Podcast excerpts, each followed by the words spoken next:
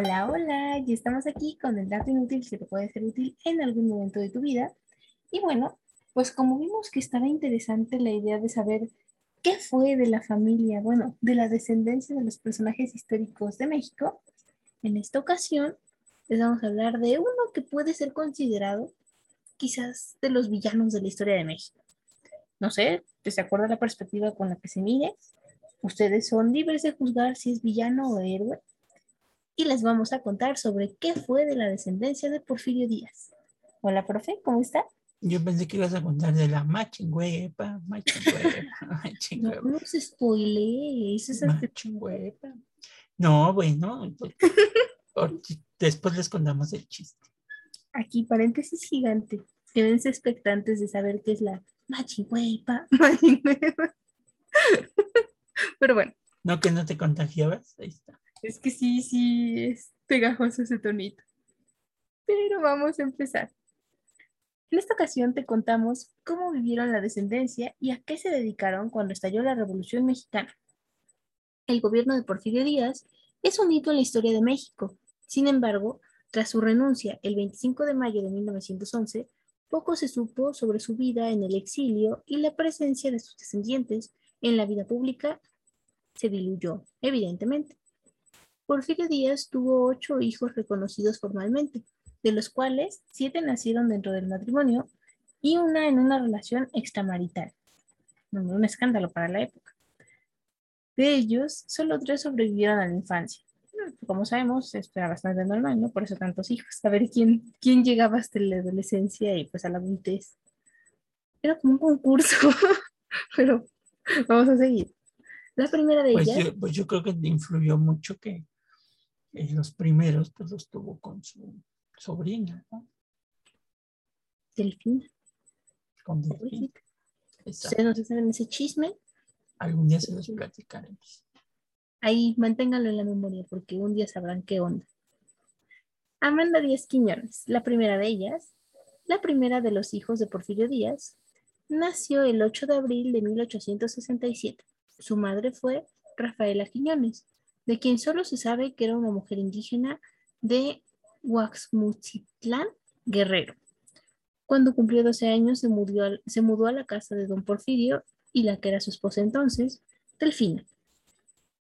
En 1888, Amanda Díaz contrajo matrimonio con Ignacio de la Torre y Mier, quien se hizo famoso por el escándalo del baile de homosexuales en el que fue detenido. Si ustedes no saben de ese dicho, ese mito, un día también se los vamos a contar. Vean ahí la película de Netflix, ¿no? El baile de los 41, es que. De hecho, pues, ahí está para el recuerdo. Chequenlo. Y bueno, cuando Díaz renunció, Amanda e Ignacio acompañaron a Porfirio Díaz a la terminal de San Lázaro para despedirlo. El matrimonio permaneció en la Ciudad de México. Tiempo después, Ignacio de la Torre Mier fue encarcelado por orden de Carranza, ya que se encontraba involucrado en el asesinato de Francisco y Madero. Finalmente se logró escapar de México en 1918. Y también estuvo ahí encarcelado por órdenes de Emiliano Zapata. Muy curiosa ese encarcelamiento. Algún día platicaremos también. Podría decirse arbitrario, pero ahí está, ¿no? Y bueno, como ya ven, Gina le cambió los nombres porque dice que es Amanda y es Amanda Gina. Amanda Miguel. ¿no? Hice un cierre de ¡Oh, ¡Qué pena con ustedes, caray! Es, es, que Gina estaba cantando una de Amanda Miguel. Dice algo. Amanda, Amanda. No, no cantes, no cantes. Perdón, es que traía la canción en la cabeza y se me fue. No, qué pena con ustedes. Siguen tus castillos de hielo, ¿no? ¿Cómo era?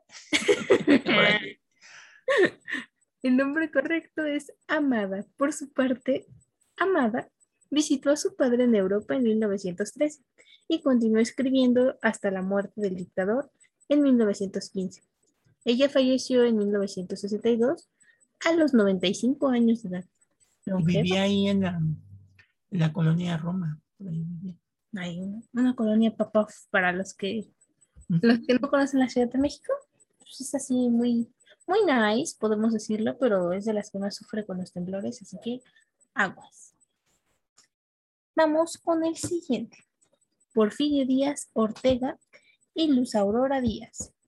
Deodato Lucas Porfirio Díaz Ortega fue el cuarto hijo de don Porfirio Díaz y su esposa Delfina Ortega. Nació el 18 de octubre de 1873 en Tlacotalpan, Veracruz. Y fue el primero de los hijos del matrimonio en llegar a la edad adulta, ya que sus tres hermanos mayores fallecieron durante la infancia.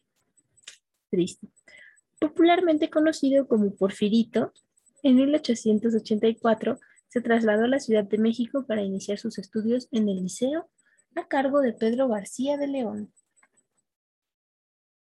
Debido a su mal comportamiento, en 1887, Porfirito fue internado en el Colegio Militar, lugar donde realizó grandes progresos y también sus estudios de ingeniería militar. Ya saben, esto de amenazar a los niños que se portan mal con irse a los militares, pues ellos o te serenas o te serenas, no es nuevo. En 1900 participó con un proyecto para el Monumento de la Independencia, pero el ganador fue Rivas Mercado. Para 1910 fue ascendido al grado de teniente coronel y se enfocó en la construcción del Hospital Psiquiátrico La Castañeda y la Escuela Normal de Maestros en Tacuba. Que hasta la fecha ahí sigue. La pueden ir a ver, todavía existe. Ahí toman, si ustedes van en carro, pues es muy fácil llegar, ¿no? Lo googlean. Si van en metro, no se preocupen, bájense en el metro normal y ahí. Exacto. Con el estatillo de la, el estallido de la Revolución Mexicana, Porfirito decidió partir al exilio con su padre. Finalmente, cuando el presidente Lázaro Cárdenas decretó la amnistía a los exiliados políticos, Porfirito regresó a México junto a su madrastra, Carmen Romero, y su esposa, su hijo y nuera llegaron con anticipación. Díaz Ortega falleció el 28 de diciembre de 1946 en la Ciudad de México. Digamos que él sí estuvo exiliado, lo perdonaron y volvió a morirse a su tierra, esposa. Pues, no, no es como que a todos nos exilien, ¿no? Y te perdonan el exilio. Una vida interesante la que llevó aquí Porfirito. Por su parte, su hermana menor, Luz Aurora Díaz Ortega se casó con Francisco Rincón Gallardo, pero mantuvo una vida discreta en la vida pública. Falleció en 1965 a los 90 años de edad, igual de longeva que su hermano.